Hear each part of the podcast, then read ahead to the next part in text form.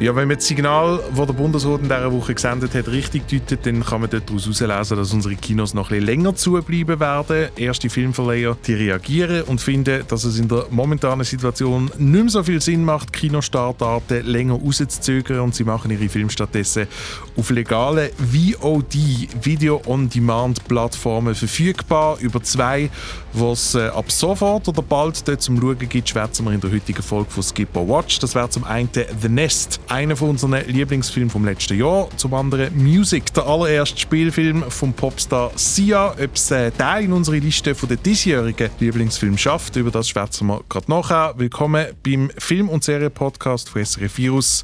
Für euch mit dabei sind Anne Meyer, der Dino Pozzi und ich bin der Luca Bruno. Does the little girl have any family members we can contact?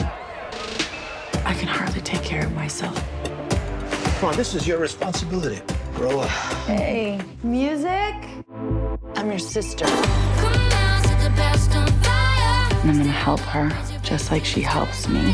Together. And I'm actually learning how to love So tönt Music, der Film von der Sia mit der Kate Hudson in der Hauptrolle. Wer lieber hören will, wie wir von den Nest schwärmen, dem Psycho-Thriller mit dem Jude Law und der Carrie Coon, der springt via Beschreibung weiter führen in der heutigen Folge. Zuerst jetzt aber zum Film Music, auf den sind wir vor ein paar Wochen zum ersten Mal aufmerksam geworden, wo er aus dem Nichts für zwei Golden Globes nominiert worden ist. Also haben wir gefunden, schauen wir rein und weil er dem nächsten Mittwoch, dem 24. auch auf allen Schweizer VOD-Plattformen zur Verfügung stehen wird. Also zum Beispiel Blue Video, UPC On Demand, im Sky Store, iTunes und so weiter. Dann äh, trifft sich das ja ganz, ganz gut. Grob äh, geht es um ein Teenager-Mädchen, kann man glaube sagen, oder? Namens Music. Ähm, ein autistisches Mädchen, wo ihre Großmutter verliert, wo für sie geschaut hat. Und dann so ein wieder zusammengebracht wird durch Schicksal mit ihrer grossen, sehr viel älteren Schwester. Wobei man das nicht wirklich irgendwie checkt, wie viel älter die ist, weil mir das Einzige, was mich extrem irritiert hat, nicht das Einzige, was mich irritiert hat, aber was mich extrem irritiert hat bei dem Film, ist, dass Kate Hudson eigentlich noch gleich aussieht wie vor 10 oder 15 Jahren. nicht ganz. Ja, okay, am Rand. Ja, und ihre Schwester hat auch so ein schwierige Vergangenheit, so recovering Drug Addict und Alkoholikerin und muss dann quasi lernen, wie sie eine verantwortungsbewusste Erwachsene mit Aufgaben für jemand anderen kann werden und lernt in diesem Prozess auch etwas über sich. Und es gibt so ein, ein Gimmick in dem Film. Die Musik, das Es Mädchen... kommen immer wieder Sia-Musikvideos vor. Genau, ja, sie flüchtet Ja, so, ja, sozusagen in eine Fantasiewelt Hast du ein Run the Jewels T-Shirt an? Jawohl. Oh my fucking god. Randnotiz. Music, skip or watch? Ich kann es mir gar nicht sagen. Sage dir es zuerst. Sage dir zuerst. Skip, definitiv. Also ich mache ein Callback zu der allerersten Folge. Skip, skip, skip, skip, skip. Obviously, der Film ist ein riesengroßes Desaster. An? What? ich, okay, ich glaube, ich habe den schlimmsten Film aller Zeiten erwartet, wegen euch. Und auch wegen, was man so gehört hat. Und dann ist es nicht so schlimm, gewesen, wie ich gedacht habe. Und ich habe mega Spass gehabt. Und I will watch it again. Trollst du uns jetzt? oder? Nein. Ich habe mir ernsthaft überlegt, ob ich für die Folge soll. Der Film geht, glaube ich, ein Dreiviertelstunde. Ja. So verschiedene Aktivitäten aufschreiben, die ein Dreiviertelstunde gehen, die ich lieber will machen will. Aber ich muss im Fall dazu sagen, ich glaube, ich habe es gar nicht wirklich als Film geschaut, sondern ich habe wirklich einfach irgendwie. Es fühlt sich ja an, als ob das Drehbuch ein Kind gemacht hat, aber ich finde es irgendwie auf eine lustige Art. Ich kann gerade sagen, es funktioniert auch nicht wirklich als Film. Es funktioniert gar nicht als Film und darum finde ich es irgendwie mega lustig, weil es ist einfach so die maximal weirdeste Experience, wo wie irgendwie sich anfühlt wie eine Aneinanderreihung von mega geilen Musikvideos. Ich meine, ich liebe Musikvideos von der Sia und das sind halt einfach Musikvideos von der Sia und darum hat es so einen Plot, wo sich, wo irgendwie wie so könnte ein Film sein. Es hat wie so ein paar Aspekte von einem Film, aber wie es so zusammenbastelt ist, macht es überhaupt keinen Sinn und es ist wie so, als ob ein Kind würde eine Geschichte erzählen. Also ich habe in erster Linie ganz, ganz viele Fragen nachdem ich den Film geschaut habe. Dino, ich glaube, du auch. Ich Es, war einfach irgendwie verstört. Nachher. es gibt große und kleine Fragen und ich glaube, wir versuchen jetzt äh, die ähm, Fragen zusammen zu beantworten. Und da wir ja äh, eine verschiedene Sichtweise auf den Film obviously haben. ähm, Fragen wie, what the fuck? Und Genau. Warum? Also, das, ist, das ist logischerweise ist die erste Frage ist why. Aber Das habe ich auch gehabt, aber wenn man das mal einfach beiseite legt. die große Kontroverse von dem Film im Vorfeld, bevor er überhaupt nur eine Person außerhalb von der CIA gesehen hat, ist, dass die Hauptfigur Music eine Autismus-Spektrumstörung hat. Unter anderem hat bei ihr auch fast keine Spruchentwicklung stattgefunden. Die Maddie Ziegler, wo die Rolle von der Music spielt, sie hat nichts von dem, spielt also jemand mit einer kognitiven Behinderung, obwohl sie selber gar keine hat. Das ist ein allgemein, ich würde sagen, ein sehr, sehr grosses No-Go. Sie haben behauptet, sie haben es zuerst mit jemandem versucht zu drehen, ähm, der das hat, dann aber nicht geklappt. Und darum meine erste Frage, ganz, ganz simpel. Braucht der Film überhaupt eine Figur, die auf dem Autismus-Spektrum ist?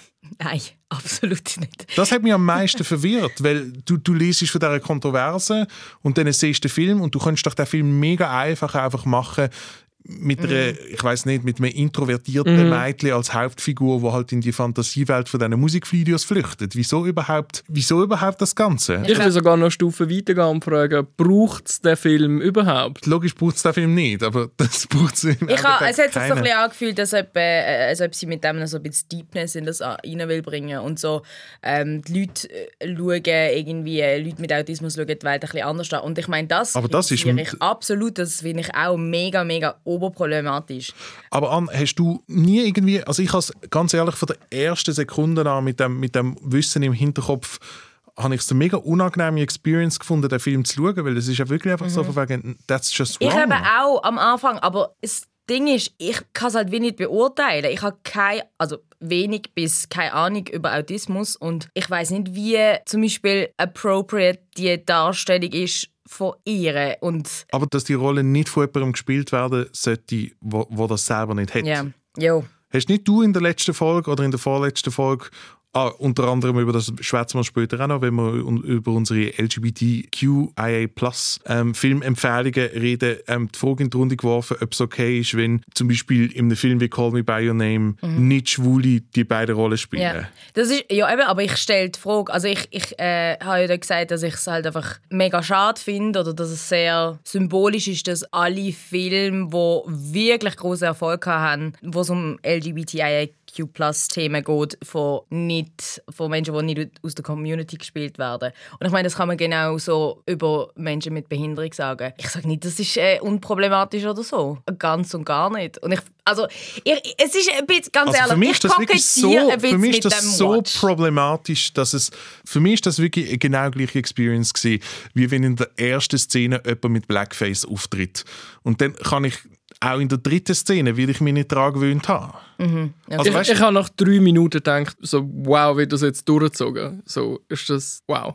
so. also, weil das, Das der, Start vom Film ist ja wirklich Ja. mega in your face. Und Ja. sagen wir mal, es ist halt die aktuelle Diskussion von wegen Representation Matters, Mhm. die logischerweise eine sehr, sehr komplizierte Diskussion ist. Ich bin momentan gerade aus irgendwelchen Gründen alle 90er Disney-Filme auf Disney Plus am schauen Selbstredend. und habe vorgestern den Film Aladdin gesehen. Ja. ähm, der spielt im Nahen Osten, im arabischen Raum und sämtliche Synchronsprecherinnen und Synchronsprecher in diesem Film werden dort von Wissen ähm, geredet. Das wird man heutzutage logischerweise nicht mehr so machen. Und Aber Hollywood hat ja eh Form drin, wenn es darum geht, den arabischen Raum zu porträtieren. Das Das ist das wahr. Trickfilm oder Live-Action. mit der immer gleichen oh, ja, ja, Musik im Hintergrund und so, genau, ja. Und das ist jetzt gleich ein bisschen in dieser Situation. Also vor 20 Jahren hat es Filme gegeben wie I Am Sam oder Jack und so weiter. Mittlerweile wissen wir, dass das nicht mehr okay wäre, wenn die so umgesetzt werden. Und gerade Filme wie, wie ich weiß nicht, ähm, Peanut Butter Falcon zum Beispiel, die beweisen ja eigentlich, dass das sehr gut geht. Also dort hat die Hauptfigur ähm, Down-Syndrom und wird im Film auch verkörpert von, von einem Schauspieler, von Zach Gottsagen, der das Down-Syndrom hat. Und das geht super. Und ich habe nachgeschaut, sogar der deutsche Synchronsprecher, nicht, dass ich ähm, euch die synchronisierte Version von dem Film empfehlen werde, ähm, aber ist auch jemand mit Down-Syndrom. Nein, aber es ist so, weil es ist ja dann konsequent. Und da habe ich irgendwie eine zweite Frage, wo, wo ein bisschen grosses, grösseres Fass öffnet. Und zwar die Frage, generell, was mich bei, bei so Sachen immer wundert, ist, wie, wie entstehen Sachen in der Kultur? Jesus, what? Moment, Moment. Also, Und was ist Kultur?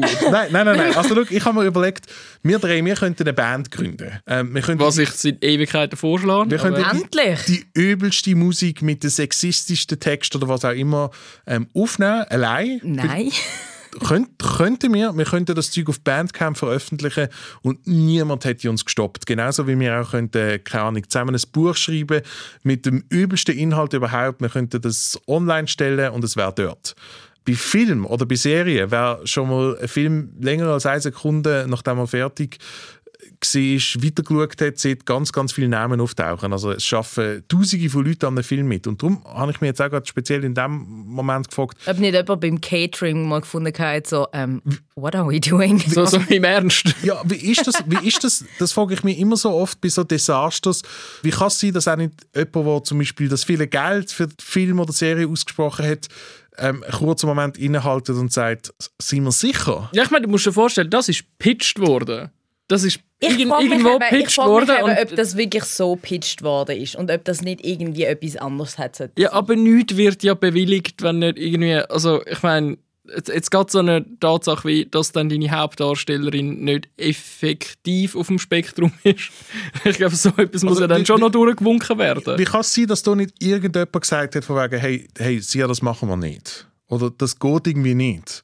Oder hat sie das einfach ausblendet? Oder? Vielleicht, weil Popstars bekannt dafür sind, sich mit ganz vielen Leuten zu umgeben, die ihnen regelmäßig sagen, dass sie etwas falsch machen. Ich glaube, also gerade weil ja viel mit so vielen Prozessen zusammenhängt, eben einfach wahrscheinlich irgendwann mal das Gefühl so, ja okay, ja, jetzt sind wir schon so, jetzt haben wir schon so viel Geld ausgegeben, jetzt haben wir schon so viel Arbeit drin gesteckt, jetzt ziehen wir es irgendwie durch. Und gerade so eine Entscheidung von mir nehmen eine andere Hauptdarstellerin, ich meine, bis mal überhaupt ein Cast festgelegt wird, ist ja schon mal irgendwie keine Ahnung, was alles schon gemacht. Also ich meine, vielleicht hätte das der Zeitpunkt sein, wo man aufgehört hätte, aber weil dort vielleicht schon viel, zu viel passiert ist und weil auch viel mit Abhängigkeiten und so weiter zu tun hat. Keine Ahnung, muss man es dann irgendwie durchziehen oder so? Aber schlussendlich, also es ist ja nicht so, dass ich irgendwie den Film gut fand, wenn nicht das Problem wäre, vom, wie die Hauptdarstellerin castet worden wäre. Ich finde, der Film trifft an jeder Ecke bizarre Entscheidungen. Mega, aber ist es nicht, also ich weiß nicht, ich habe einfach, ich habe einfach irgendwie das Wieso dann irgendwann mal abgelehnt und gefunden, okay, ich lasse mich jetzt auch von dem berieseln. Also, du hast einfach Stockholm-Syndrom entwickelt. Also von, aber ganz ehrlich, von A bis Z, ich habe mir ab und zu Notizen gemacht, während ich den Film geschaut habe und habe immer wieder riesengroße Fragezeichen angeschrieben. Der Leslie Odom Jr., ähm, wo ich eigentlich hoffe, dass er das Jahr einen, einen Oscar gewinnt. Wieso spielt er in dem Film jemand mit dem nigerianischen Akzent? Auch für das gibt es absolut keine Rolle.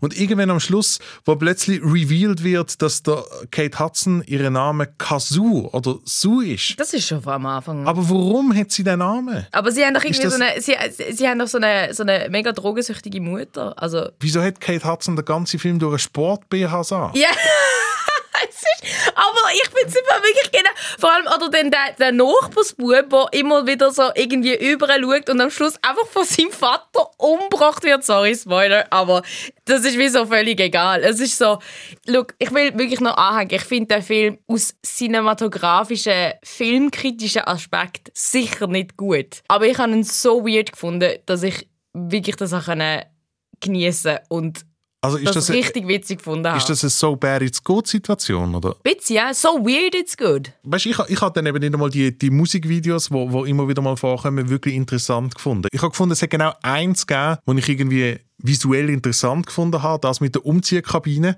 Aber auch das ist irgendwie so ein bisschen im Budget Michel Gondry gewesen. und also ich bin maximal verwirrt und perplex gewesen während dem Schauen von dem Film Aber und ich habe ich habe nichts daraus Aber wenn gewonnen. du so sagst, ich bin verwirrt. Ich meine, das, also, als ob jetzt du, also, als ob jetzt das auch schon nur vom Plakat und von dem ganzen Zeug mit dieser Musik, hast du jetzt das wirklich irgendwie, hast du da wirklich wie erwartet, dass das irgendwie etwas ist, was Sinn macht, irgendwie? also ich erwarte, Ja, aber sie wollen ja irgendwie Der doch, jeden also dramaturgisch sollen sie ja irgendwie schon verheben, weil sie haben ja extra habe eine wirklich Story um das Zeug rundherum geflochten. Wenn ich jetzt ganz nett bin zu dem Film, habe ich das Gefühl, äh, vielleicht hat sie ja wirklich so den Anspruch gehabt, einen Film mal wirklich ganz anders zu erzählen und irgendwie mit mega speziellen Charakteren und so. Nein, aber für das gibt es ja dann schon noch, für das gibt es ja zu viele Anhaltspunkte, dass, dass es da sich um einen richtigen Film handelt. Also wie der Mhm. Dino gesagt hat, es gibt ja schon so etwas wie eine klassische Story. Ja, ja. Ja, ja, und die ist ja auch recht, die ist ja auch recht klassisch. Aber ich finde zum Beispiel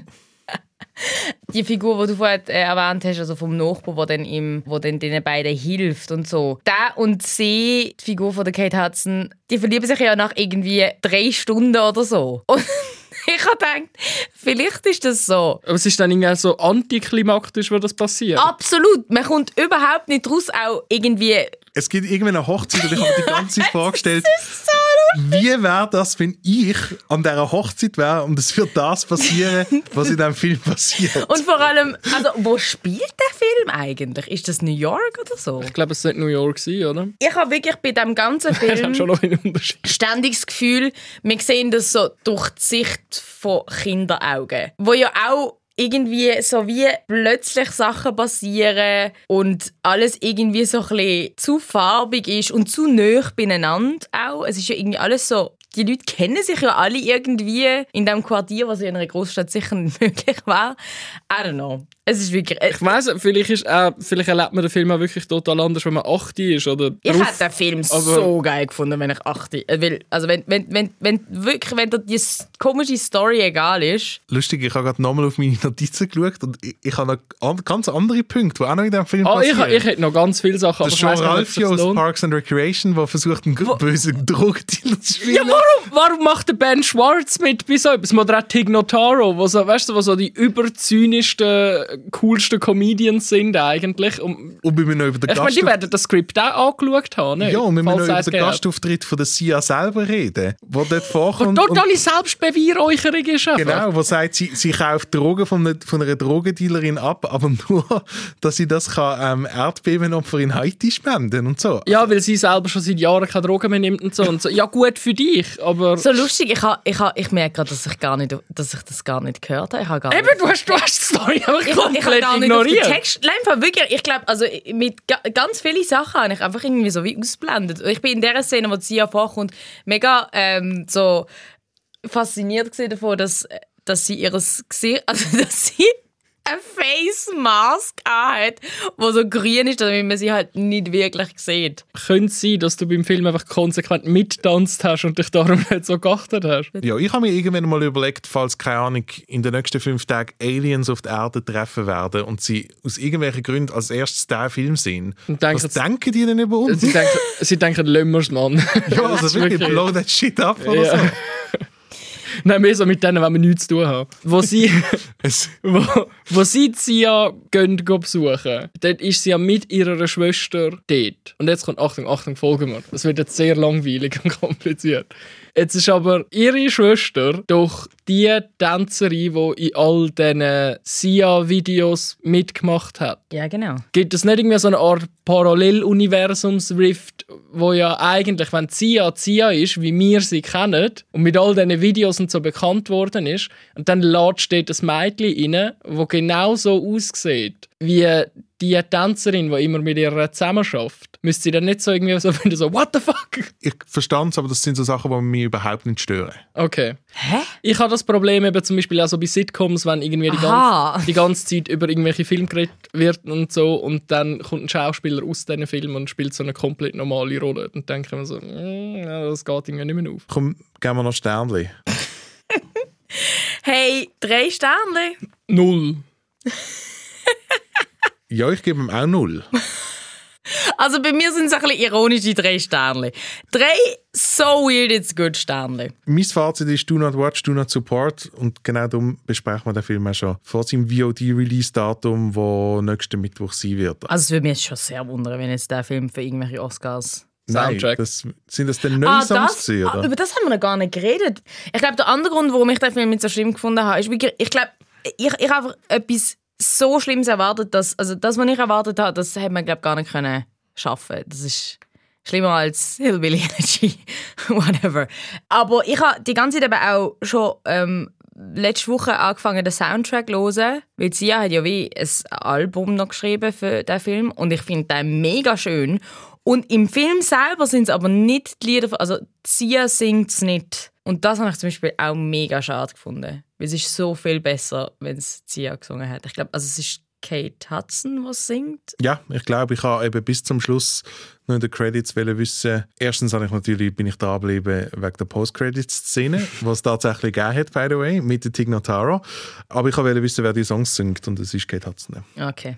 Ah, ja, wir wissen ja schon lange, dass sie kann singen kann, weil sie immerhin mal etwa die Hälfte von Tiny Dancer hat müssen auswendig lernen. Wissen aber, Kate Hudson einen richtig guten Film mitgespielt hat. Almost Famous. Ze zehn Tage, wie, ich, wie werde ich ihn los in zehn Tagen? Hey, hey, hey, Klassiker. Absoluter Klassiker. Das ist ein guter Übergang zu unseren Must-Watches von der Woche. Obwohl du willst, dass wir dich Daddy nennen, glaube ich, dass du Also er besteht nicht wirklich drauf. Nein, habe ich nie gesagt. Und genau darum empfiehlt Ich glaube, du hast mal gesagt, Warum uh, ist das? Warum ist das? Äh, uh, Luca, ich das uh, okay. Luca, du bist schon 32, müssen wir dich Daddy nennen? Ich Genau glaub, das darum empfiehlt an heute den Film I Love You Daddy von Louis C.K. Oh boy. hey, den hätte ich im Fall ohne Scheiß mal noch gesehen. Ich, weiß, auch. dass ich weiß, Aber das ich habe wirklich das Gefühl, dass du, wenn du, glaube mein lieblicher Vater warst, würdest du mich, glaube jetzt oder so ähm, enterben. ah, ich habe gedacht, zu banken. Der Luca ist nicht mal fünf Jahre älter als du. Okay, das geht jetzt. Ja, Total Daddy. Oh boy. Okay, weil der Film, den ich empfehle, ist bei dir in der fucking Worst-Off-Liste 2020 gewesen, nämlich Sin Señas Particulares. Yes. Ich habe den geschaut und ich habe auch wieder. Äh, Vielleicht finde ich einfach Filme dann irgendwie mega gut, wenn, wenn, wenn du mir sagst, sie seien mega schlecht oder so. Vielleicht ist es so eine innerliche. Es ist einfach so eine Trotzreaktion. Ähm, das ist der Gewinnerfilm am ZFF und ich ähm, muss sagen, ich habe ihn mega gut gefunden. Ich finde, er ist so unglaublich schön. Er ist von einem Frauenteam gemacht, ähm, was ich schon mal richtig, richtig geil finde. Und erzählt eine Geschichte von einem jungen Mann, der probiert von Mexiko auf in die USA zu flüchten, aber es wird aus der Sicht von der Mutter erzählt, die ihn sucht, weil jährlich abertausende Menschen in diesem Gebiet ähm, einfach verschwinden und verschleppt werden oder ähm, Opfer von Menschenhandel werden oder für kriminelle Banden zwangsrekrutiert werden und so weiter. Und das wummert so die ganze Zeit im Hintergrund, ähm, aber man sieht das jetzt nicht unbedingt, sondern man erfahrt so Sachen vor allem so über, über Gespräche von Protagonisten und Protagonistinnen haben und so. Und ich habe mit der Regisseurin eben diese Woche noch ein Interview gehabt und habe mit ihr über das geredet und sie hat ein mega, äh, sie hat ein mega Anliegen mit dem Film und ich habe das alles sehr legit gefunden und wie gesagt, ich, ich habe es einen der schönsten Filme gefunden. Es sind so schöne Bilder. Wo kann man den schauen und kann man dieses Interview irgendwo hören? Profimann, Cross-Promo. Ähm, ja, ähm, ich habe einen Beitrag gemacht für SRF Kultur. Der sollte, glaube ich, heute im Radio laufen und da kann man dann nachhören im Film-Podcast Kino im Kopf. Es ist nicht das ganze Interview, sondern es sind einfach ein paar Quotes. Und schauen kann man den ab dem 18., also Donnerstag, gestern, auf filmingo.ch. Also da kommt jetzt, wie du am Anfang vom Podcast gesagt hast, dass die Filme jetzt äh, halt keine Kinostart haben, sondern Premiere feiern auf Streaming-Plattformen. mein Tipp, ich habe gedacht, ich, ich bleibe so bei meinem Thema, weil streng gesagt geht es ja, wenn man Musik und nachher auch den Nest anschaut, so ein bisschen ums Familienglück. So im Großen und Ganzen. Oder nicht da wieder zu viel, zu viel in, in, in, in interpretiert. Und schlagen. Willst du I Love You Daddy? Oh. Ähm, und schlagen diese Woche darum Raising Arizona von den Coen Brothers vor, wo man momentan auf meinem Lieblings-Streaming-Dienst Sky Show kann schauen in der Schweiz. Also es ist, glaube so ein der Durchbruch von sowohl von der Holly Hunter als auch von Nicolas Cage, oder? Was noch beide so ein junges Bärli spielen. Er ein ehemaliger oder immer wieder mal Krimineller, sie eine Polizistin, wo beschließen, einen, einen von den Fäuflingen von einem reichen Paar in ihrer Stadt in Arizona zu klauen und selber aufzuziehen und dann irgendwie, ja, er überschlägt sich das Ereignis. Es ist, glaube ich, so die erste so richtige Goofball-Komödie von den Coens gewesen. Ganz ein toller Film, der überraschend gut gealtert ist. Der ist aus den 80er Jahren. 87, glaube ich. ja. Ich glaube, der Film kann man wirklich aus so zwei Gründen empfehlen. Wer die Coens nur irgendwie durch Filme wie No Country for Old Men oder ihre kürzlichen Netflix-Filme oder so kennt und eben gerne die schuligere Seite von ihnen mal sehen möchte, also dass sie auch wirklich haben können Comedies drehen. Vor allem auch Nicolas Cage, wo man ja heutzutage nur als batshit crazy Actor kennen, Unterbewertetster Schauspieler von seiner Generation. wo auch mal, sagen wir, publikumsnähere Performances hat können abliefern. Und ja, eben, also ich meine, sie machen ja heute noch viel, viel so ein bisschen schräge Komödiensachen, aber lustigerweise habe ich das Gefühl, sind so im neuen Jahrtausend haben einfach irgendwie die ernsteren Dinger besser funktioniert. So Definitiv. Ich finde vor allem so die, die Einstellung von wegen, hey, ist nicht Leben mega random, hat sich für mich langsam ein bisschen totgelaufen bei einem Film. Also ich habe gerade die letzten zwei, Buster Scruggs und Hail Caesar, habe ich sehr mühsam gefunden irgendwie. Ich Okay, habe ich, leider- hab- ich habe Hell Caesar habe ich noch gerne gehabt, muss ich sagen. Meine Empfehlung in dieser Woche schließt an zu dem Film, den wir gerade nachher besprechen werden. Und zwar werden wir ja gerade über den Nest reden. Und darum möchte ich an dieser Stelle den anderen Film von Sean Durkin empfehlen, wo das Jahr zehn Jahre alt wird. Und das ist für mich auch wieder mal so ein, so ein Wake-up-Call für Hollywood. Get it together. Kann irgendwie nicht sein, dass der Bro noch alle zehn Jahre einen Film machen und sonst, keine Ahnung, das Geld dazu nicht bekommt. Und zwar geht es um den Film Martha, Marcy May, Marlene. Das ist äh, ja, ein Film, der ein ähnlich unheimliches Psychothriller-Setting hat wie «The Nest». In dem geht es um eine junge Frau, die entscheidet, aus einer Sekte zu flüchten, wo sie unter anderem auch sexuell missbraucht worden ist. Wir erfahren dann in Flashbacks, was etwa passiert ist und sie flüchtet dann zu ihrer Schwester und ihrem Mann. Man kann sich aber nie ganz sicher sein, ob die Sektenmitglieder ihr vielleicht doch auf der Spur sind und sie ähm, versuchen zurück in die Fänge von dieser Sekte zu locken oder ob sie sich alles noch einbildet. Hure spannend, mega, mega creepy. Ich weiß noch genau, als ich den Film kurz nach Weihnachten in meinen Ferien geschaut habe. Ich habe wirklich nonstop Gänsehaut gehabt. Ist auch mega, mega stylisch gemacht. Und die Hauptrolle, die wird gespielt von der Elizabeth Olsen, von der äh, Wanda herself aus WandaVision. Und ich glaube, soviel ich weiß, ist das wirklich ihre allererste Rolle damals. Und ich, ich weiß auch noch, ähm, so, so wie ich damals Gänsehaut gehabt habe beim Schauen von dem Film, habe ich mich die ganze Zeit gefragt, also es ist so weird gewesen, dass es wirklich einfach noch eine dritte Olsen-Schwester gibt. Wie, wie würdest du so schauspieltechnisch, wie, wie würdet ihr, wo würdet ihr sie einordnen unter den Olsen-Schwestern? Ich habe ja schon mal gesagt, Hey. dass sie für mich meine klare Nummer eins ist, aber dann hat Anne lauthals protestiert. Von dem her getraue ich mich da eigentlich nicht mehr zum Sagen. ich fände zwei noch mutige Positionen zum geben. Fair. Ashley Kate, fall- nein, warte, ist es Ashley Kate. Mary Kate und Ashley. Falscher Recht ab. Wir werden ja auch über den neuesten Film von Sean Durkin reden und das war The Nest. Something doesn't feel right. Not your job to worry. You're delusional because you have nothing, Rory. We have nothing. It's horrible here. No one is the same here. Nothing, Nothing wrong is the same with here. this house. What is happening? You are all strangers to me right now, all of you. You're embarrassing. And you're exhausting.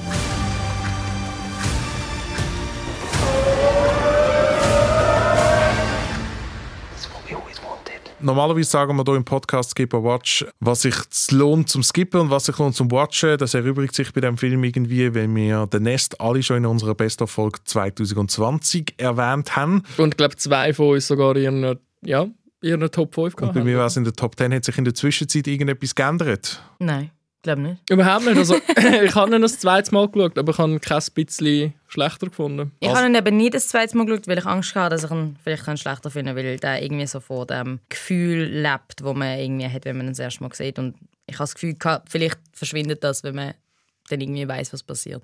Großes Watch bezüglich The Nest gibt es ab sofort auch auf den vorher angesprochenen VOD-Plattformen gegen eine kleine Summe Geld zum Mieten und zum Kaufen. UPC On Demand, Blue Video, Sky Star, iTunes etc. Und äh, ohne, dass wir uns zu oft wiederholen wollen, aber für alle, die unsere Best-of-Folge schändlicherweise noch nicht gelost haben, um was geht es in The Nest an? In The Nest äh, geht es um eine Familie, die in Amerika wohnt. Äh, Im Zentrum steht vor allem der, Jude, der Oberdaddy Jude Law. Der Daddy of all Daddies. Der Ist er Daddy- mehr Daddy als ich? Er ist aber eigentlich so im. Ja, also, als ob du irgendwann in der Top 10 von den Daddies wärst. Nicht, weil. Nein, wegen deinem Alter. Ich habe einfach das Gefühl, der, der Jude Law ist jetzt so ein neuer Daddy. Ich habe ihn noch nicht als Daddy so eingestuft, aber Big, Big, Daddy Energy. Big Super Daddy. Du kommst dort schon noch hin. Du wirst dort noch nicht sein, Luca. Okay. Ähm, auf jeden Fall. Ich habe viel zu oft Daddy gesagt in diesem Podcast. Ähm, auf jeden Fall findet der Jude Law, dass er in London, wo er vorhat, wo er aufgewachsen ist, könnte mehr Geld verdienen. weil er im Finanzwesen schafft. Was genau was er ma- macht, weiß ich ähm, nicht. Aber ähm, er, er macht Geld oder. Das weiss ich im nach dem zweiten Mal noch nicht. ja, Money is his thing, wie es sich für einen guten Daddy gehört. Okay, ich höre jetzt auf. Auf jeden Fall zieht er mit seiner Familie wieder zurück auf London. Und äh, am Anfang sieht es aus, als ob die jetzt den äh, Neustart machen. Ähm, sie ziehen zusammen in ein sehr großes, schönes, aber sehr düsteres Landhaus. Und ab dem Moment äh, geht es ein bisschen bergab. Oder nicht nur ein bisschen, geht es dann bergab mit dieser Familie. Es ist wirklich so ein langsames Zusammenbröckeln und die vielleicht wichtigste Figur in diesem Film ist das riesengroße Haus.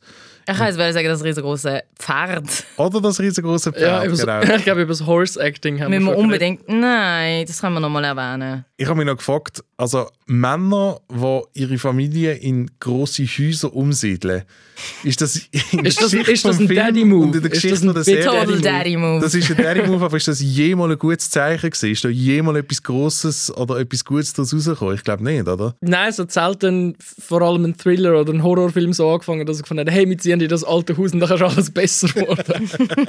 Aber es wäre dann wie irgendwie Wir relativ haben noch schnell- kein Licht und wir haben auch noch nach einem Monat kein Licht, aber Und we äh, get used to it. Böde Keine Ahnung, vielleicht sch schreibt sie ja, ja etwas, wo in die Richtung geht. in der Nacht macht das Haus ab und zu komische Geräusche, aber hey, sonst alles absolut top Aber oder ganz so. ehrlich, würde, also, Nein, ich auch würde sofort in das Haus Ich ziehen. Die Blöde, Mann. Ja, logisch. Ey. Nein, also das. Haus ist fucking dope und ich würde wirklich auch... Ich glaube, es ist ein am Arsch von der Welt. Zugverbindungen sind in den 80ern nicht so gut gewesen. Ja, Deswegen- aber Ah, man will- muss vielleicht noch will sagen, das Ganze Haus spielt in den raus? 80er Jahren.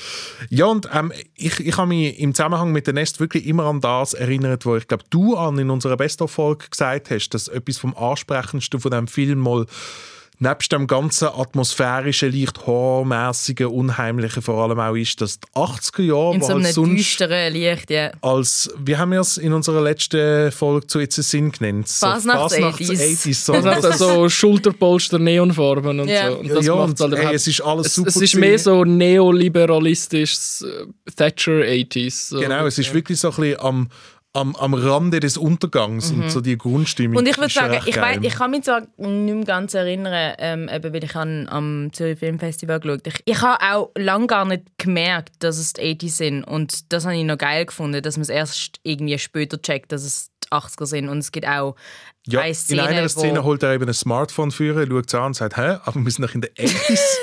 Nein, aber es gibt zum Beispiel eine mega geile Szene, wo ähm, die Frau von ihm, wo wirklich langsam einfach mad geht in dem Haus, dann sich betrinkt und in einen Club geht. Oder das ist so eine Keller-Party-artiges Ding und es laufen so 80 Songs, aber es ist eben so eine, es ist glaube meine erste so nicht Fasnachts 80s 80s Party gesehen, wo ich irgendwie mal so ein beklemmendes Gefühl hatte in einer Partyszene, die in den 80er spielt. Es Mega, läuft mega dort geil. übrigens auch Smalltown, Smalltown Boy wie ihn zu sind, habe ich festgestellt. Aber ähm, an einem anderen Zeitpunkt läuft eben auch noch A Forest for the Cure und das ist für mich so ein bisschen, mehr so ein bisschen der Vibe, den der Film möchte übergeben. Ich habe mich noch gefragt, jetzt wo mir den Film daheim kann schauen kann, weil du ihn auch auf einer grossen Leinwand gesehen hast, hast du das Gefühl, Ich würde ihn auch auf einer grossen Leinwand sehen, wenn ich daheim würde schauen. fuck, okay, 1-0 für dich. Nein, Mensch, Mensch, Mensch, der funktioniert auf dem Laptop. ja, ja, ja, absolut. Klar ist es schade. Was, was ist jetzt aufgeschrieben, noch? Beamer Mansions.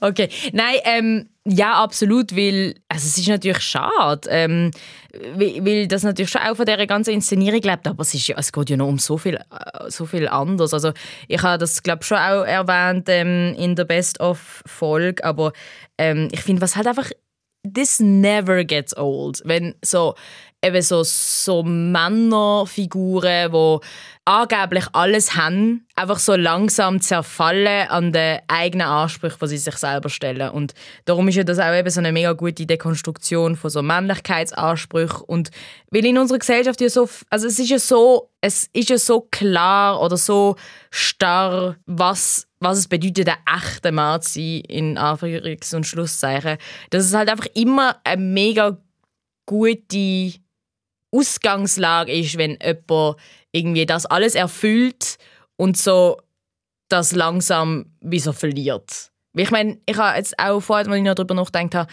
es gibt ja schon ein paar Filme, wo das so ein bisschen machen. Also keine Ahnung, von American Beauty über Fight Club oder so, ähm, wo es eben so um das Thema geht. Und ich Anstatt meine, Daddy, die Katie. ja. Daddy's Fall. Ich möchte noch ähm, zwei technische Sachen herausheben aus dem Film. Und bevor ihr jetzt den Skip-Button drückt, wartet kurz. Wer in den Nest hineinschaut, ähm, dann werden hoffentlich auch noch zwei Sachen auffallen oder kann ein bisschen genauer darauf schauen. Zum einen wäre das ähm, die Kamera, die ich crazy gut finde in diesem Film. Wie sie zwar sehr zurückhaltend ist, aber eben auch so das Gefühl von dieser Isolation in diesem Haus auch gut Ja, es ist dann so recht, so recht beklemmend, phasenweise. Mega. Ja. Ähm, Und man sieht halt, also eben, es ist so dunkel, dass man halt tatsächlich Sachen nicht, es spielt ja sehr damit, was man sieht und was man nicht sieht. Und du hast letzt, also du hast in Best aufgeklärt, eben, es erinnert so an die Kamerafahrt von einem Horrorfilm. Ja, Aber für so- das finde so- ich es dann schon zu langsam. Ja, aber lustigerweise, als ich eben nachgeschaut habe, weil, weil ich irgendwie gar nicht gewusst habe, wer die Kamera gemacht hat, habe ich gesehen, es ist der Matthias Erdeli. Das ist ein ungarischer Kameramann, dem seine letzte Arbeit unter anderem der Oscar prämierte fremdsprachige Film Son of Saul war. Ich weiß nicht, ob ihr den gesehen habt, wo ein sehr, sehr brutaler Film ist, der in einem KZ spielt, fast so aus First-Person-Sicht gefilmt. Und ich finde, es verwendet ein bisschen ähnliche Tricks und Kniff wie dort. Und das finde ich wahnsinnig gelungen, ähm, wenn es darum geht, Thematik von dem Film umzusetzen. Und äh, das andere ist der Score von Richard Reed Perry, Mitglied von The Arcade Fire.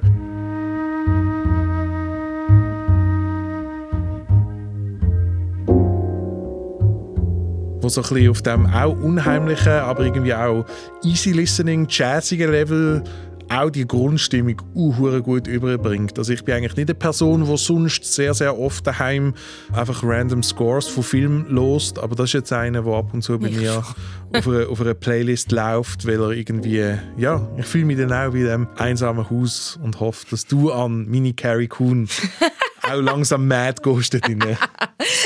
Aber das ist ja auch so etwas lustig.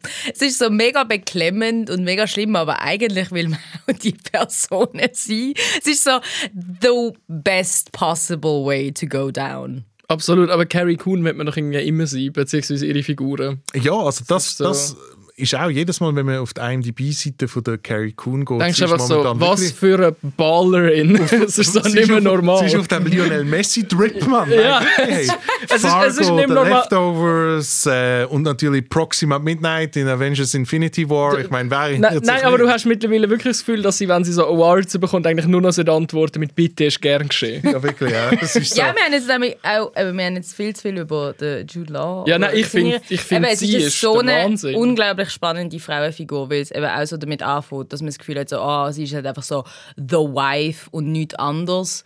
Und ähm, Sie ist was? the wife. Sie ist, nochmal, sie ist Dauer. Entschuldigung, I had to. Und ähm, das, Dino, willst du auch noch sagen? Nein, ich lasse jetzt. Okay. Sonst artet es wieder aus. Ja. I'm alive! Oh mein Dauer. Here you go. Entschuldigung.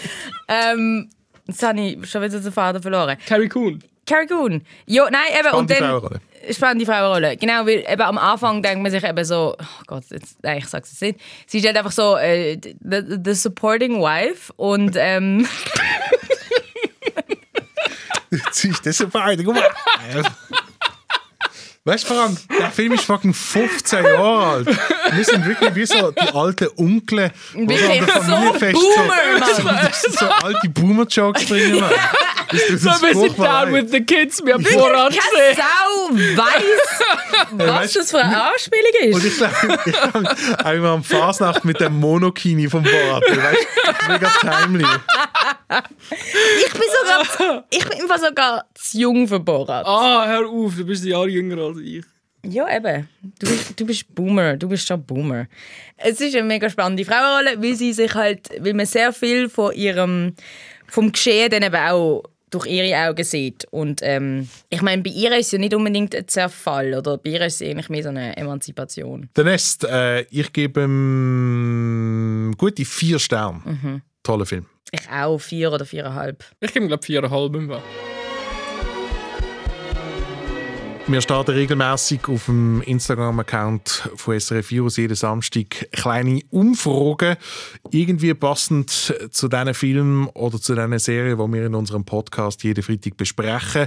Da haben wir anhand von It's a Sin, von dem AIDS-Drama, von dieser AIDS-Miniserie, die wir letzte Woche besprochen haben, von euch wollen wissen, weil wir alle nicht so begeistert von It's a Sin gewesen sind, welches denn eure liebsten LGBT QIA Plus Dramen sind.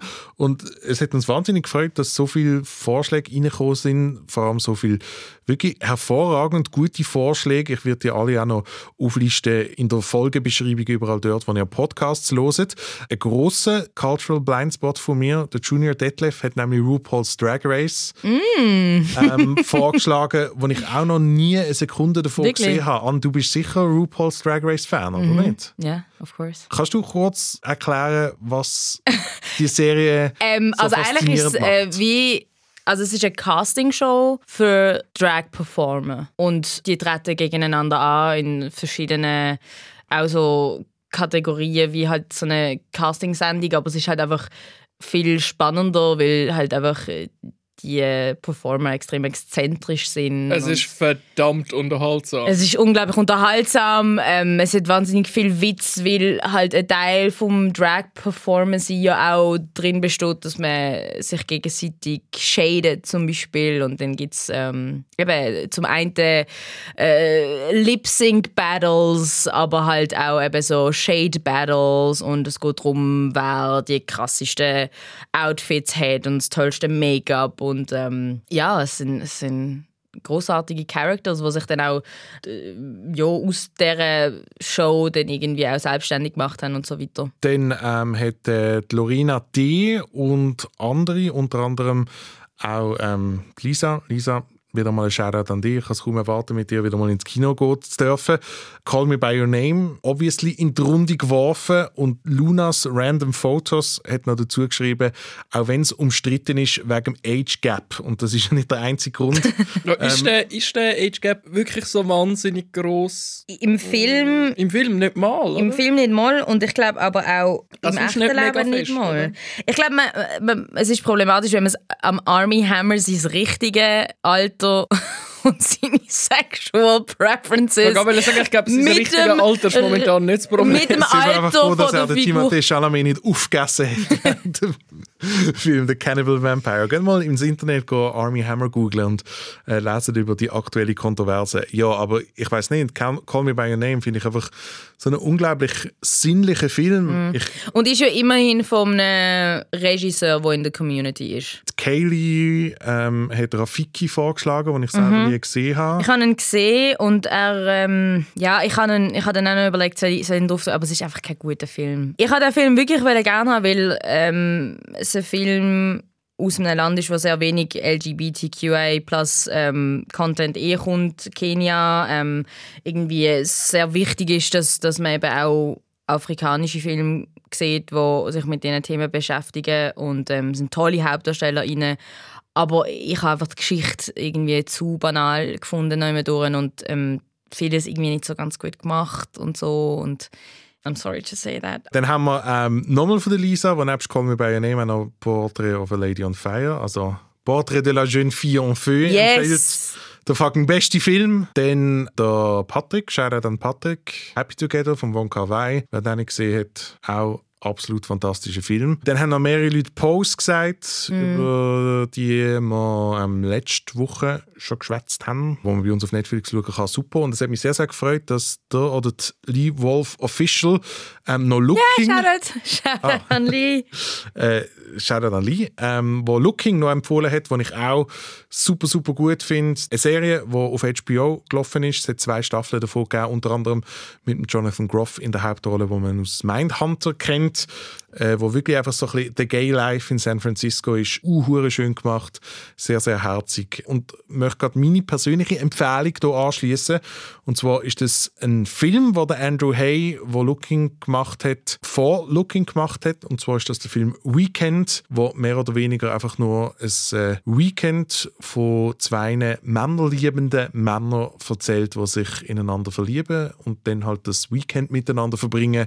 Auch das ein mega simpler und sehr, sehr einfacher, wunderbar sympathischer, sehr, sehr schöner Film, der auch voll nicht übertrieben ist, voll nicht crazy, aber gerade darum eben irgendwie so sehr ans Herz geht, dass ich an Weekend in, in wunderbarster Erinnerung. Ich würde noch irgendwie sagen, alles vom Xavier Dolan. Ah, da ist übrigens auch noch der Napoleon 7. Mhm. Ähm, hat tué ma mère. Ja, oder, oder Lawrence Anyways oder Juste la fin du monde, wo es nicht unbedingt um Sexualität oder Liebe an sich geht, aber um einen queeren Charakter, der zurück zu seiner Familie kommt und so. Unglaublich toller Film. Ähm, dann Una Mujer Fantastica, äh, bester ausländischer Film 2017 oder so. Aus Chile, von aus Sebastian Chile Leone. und ich finde, der lohnt sich extrem schon nur wegen dem Anfang, weil dort die Beziehung zwischen einer Transfrau und einem nicht-trans-Mann dargestellt wird mit einer absoluten Selbstverständlichkeit. Der Film an sich ist sehr schwer und zeigt dann natürlich auch einen ziemlichen Leidensweg auf, aber ich finde, das ist das, was ich so mehr möchte sehen, so halt einfach so die Selbstverständlichkeit. Und ähm, die Melinda, Shoutout an Melinda, hat mir noch gesagt, unbedingt Motherland, Fort Salem erwähnen. Das ist eine Serie. Ist eine Serie und sie gefunden, beste LGBTIAQ ähm, Content, was sie irgendwie je gesehen hat. Please Like Me, haben wir das schon erwähnt. Auch von ähm, einem männerliebenden Mann gemacht. Eine der herzigsten Serien ever. Auf Netflix? Auf Netflix. Meine beste, tollste mitbewohnende Person, Shoutout an Miel, hat mir noch gerade geschrieben, Tangerine vom Sam Baker, mega toller Regisseur. Nur mit dem Handy gefilmt über Transfrauen in L.A. super gut. Das ist der gleiche Regisseur, der Florida Project gemacht hat und mit so ein ähnlichen sonnendurchflutenden Bildern schafft und Mhm. sehr und sehr sehr natürlichen Performances. Mega mega guter Film, ja. Und dann noch Sense 8. Oh und ja, stimmt, äh, ja. im gleichen Atemzug natürlich Matrix gemacht von. Zwei Transfrauen. Ich habe ein paar Tipps weniger. äh, ich habe mir einfach überlegt, weil wir eben ja das Thema das letzte Mal schon hatten, wegen dass es Leute aus der Community sollten sein, dann ist mir da einfach gerade der Todd Haynes eingefallen. Carol hat er gemacht, Mhm. wo ja ziemlich viel Award-Rennen mit dabei war. Oder auch einer meiner Lieblingsfilme äh, aus den 90er, äh, Velvet Goldmine, wo eigentlich so mehr oder weniger eine Abwandlung von der David Bowie Ziggy Stardust Geschichte ist und es eben auch so ein bisschen um das Thema sexuelle Identität, sexuelle Orientierung geht und das finde ich recht gut so in, in so einer Citizen Kane Form erzählt und gleichzeitig halt eben auch so eine Musikszene von aus dieser Zeit noch so relativ authentisch darstellt nicht mega verherrlicht. Ich glaube, es ist sowieso nie eine schlechte Idee, wenn man sich so an gewissen Regisseurinnen und Regisseuren festhält, die die Themen immer wieder in ihren Filmen aufgreifen. Also gerade wenn wir Portrait de la jeune fille en feu vorher erwähnt haben, Céline sind eigentlich Sciamma. alle Filme von der Céline Sciamma spielen irgendwie ein bisschen mit dieser Thematik. Ja, und eben sie ist selber eine lesbische Frau und ähm, was halt einfach unglaublich schön ist, ist, dass eben in Portrait de la jeune fille en feu ihre, ja, ihre, ihres Girlfriend, Adele Haenel, die Hauptrolle spielt. Und das hat es irgendwie schon so oft gegeben, dass irgendwie Männer halt ihre Freundinnen so dargestellt haben und so. Und in dem Film selber geht es ja auch um einen weiblichen Blick und um Desire und so weiter und so. Und das finde ich irgendwie einfach doppelt und dreifach schön wegen dem. Ja, ich, ich möchte noch jemand anders einwerfen, der irgendwie oft vergessen geht in, in dieser Diskussion, aber der Pedro Almodovar Das wollte ich im hat- Fall auch gerade noch sagen. dachte, im- das ist eigentlich so absolut der Name, wo man ist irgendwie fast in jedem von seinen Filmen, nicht nur in seinem letzten wunderschönen Film Dolori Gloria, sondern eigentlich in praktisch jedem von seinen Filmen spielt, schwingt die Thematik irgendwie mit. Zum Beispiel auch Todo sobre mi madre, also All About My Mother, ähm, wo ich auch einer von seinen, ja, eigentlich sind all seine, fast all seine Filme sind super, auch sein, sein Frühwerk aus den 80er und 90er Jahren, dort ist er eigentlich recht so Trailblazer-mäßig unterwegs gewesen, gerade auch in Spanien, wo, wo sonst sich kaum andere Leute getraut haben, irgendetwas aus dieser Ecke filmisch umzusetzen. Und da ähm, ja, lohnt es sich eigentlich in jedem von seinen Filmen reinzuschauen, kann man auch wirklich auf allen VOD-Plattformen mittlerweile schauen, seine Filme. Und als letztes noch ähm, der Film God's Own Country, den ich sehr, sehr schön gefunden habe. Ähm, für mich so ein bisschen Dirty, Call Me By Your Name oder Cold, Call Me By Your Name. Cold Call Me By Name. Weil es ein bisschen ähnlich ist wie Call Me By Your Name. Es geht auch um, um zwei Männer, die sich ineinander verlieben, aber es spielt eben nicht im schönen, warmen Italien, sondern im kalten, kalten Wales, unter anderem mit dem Joshua Connor und Prince Charles aus The Crown, wo man hier mal auf eine ganz, ganz andere Art sieht. Was ich letztes Mal eigentlich nicht unbedingt müsste erwähnen, wir haben doch letztes Mal einen Film mit dem Tom Hanks und einen Film, wo es um AIDS geht, besprochen. Und, wir haben, Und und, niemand Merch. von uns hat Philadelphia empfohlen. Niemand so uns hat Philadelphia. Das ist echt wirklich das ist tragisch. Ich Ja. habe meine, ich- vor kurzem Philadelphia geschaut und ihn voll gut gefunden. Ja, ja, eben, ich habe Ja, ich hab, ich hab jetzt unbedingt halt wollen, ähm, Filme erwähnen, wo eben so mit Leuten aus der ähm, queeren Community, aber ich meine, es gibt ja natürlich auch noch so die Klassiker, eben so Philadelphia oder Moonlight ist für mich jetzt auch Moonlight- Moonlight, ja. Klassiker. Moonlight. Ja, nein, aber äh, ist auch in dem Sinn nicht äh, von einem queeren Filmemacher und queeren Fast- äh, Protagonisten, aber Oh, Pariah gab es noch von der Dee Reese, Mhm. wo es um äh, das Coming Out von einem Mädchen of Color geht. Mhm. Das war ihr erster Film und äh, ähm, ist sicher empfehlenswert. Apropos Xavier Dolan, der auch mitspielt, was auch sehr um die Thematik geht. Auch nicht von einem queeren Regisseur, aber sehr gut gemacht, meiner Meinung nach. Boy Erased. Ist auch vorgeschlagen worden von unserer Community von der, oder vom What a Mary Likes. Mhm. Ja, jetzt haben wir, glaube ich, ein ganzes Filmfestival zusammengestellt. äh, wir freuen uns immer, wenn ihr bei unseren Umfragen mitmacht. Ihr könnt uns selbstverständlich auch schreiben. Und die Frage von nächster Woche, die ist eigentlich relativ klar. Und zwar geht es ähm, nächste Woche um zwei neue Dokumentarfilme, die wir besprechen. Zum einen Pelé auf Netflix, zum anderen der neue Billie Eilish Dokufilm auf Apple TV Plus. Und darum würden wir von euch gerne wissen, welches denn eure liebsten Dokuserien und eure liebsten Dokumentarfilme sind. Bitte nicht Tiger King schreiben, Bitte keine True Crime Geschichten. wobei es natürlich gute True Crime Nein, Geschichten ja, gibt. absolut. Ja. Es ist einfach ein, Also es ist ein gesättigter Markt. Wie jetzt sagen wir. heißen XY das Unfassbare? Ja, wow. Okay, ja, doch. Ja, und das zählt auch nicht. Äh, Doch, das sind doch alles wahre Geschichten. Das ist wirklich passiert. 1913 in einem kleinen Dörfchen in Pennsylvania. Der Wahnsinn. Schreibt uns eure Doku-Tipps auf skipperwatch.srf.ch, macht uns eine Spruchnachricht auf 079091333 oder schreibt es in die Box am Samstag auf dem Instagram-Account für SRF Virus. Skipper Watch, der Serien- und Film-Podcast von SRF Virus, da gibt es jeden Freitag überall dort, wo ihr Podcasts loset. Empfehlt uns weiter, gebt uns 5 Sterne Ratings auf iTunes. Mein Name ist Luca Bruno. Mein Name ist Ann Meyer. Kino Pozzi. Bis nächste Woche. Tschüss zusammen. Skip or Watch, der Serien- und Filmpodcast von SRF Virus. Jeden Freitag überall dort, wo du Podcasts hörst und auf virus.ch. Und wer, Wo, wobei ich und die Jahreszahlen, also wir haben so, habe ich ja letzte Woche schon herausgefunden, als ich gesagt habe, dass, äh, dass Love Will Tear Us Apart nicht in den 80er rausgekommen ist. Oh, Ja, viel peinlicher ist, dass ich gefunden habe, ah ja, voll, so as if I know. so, Was nicht Dino, stimmt. beeindruckt von mir. I know music too.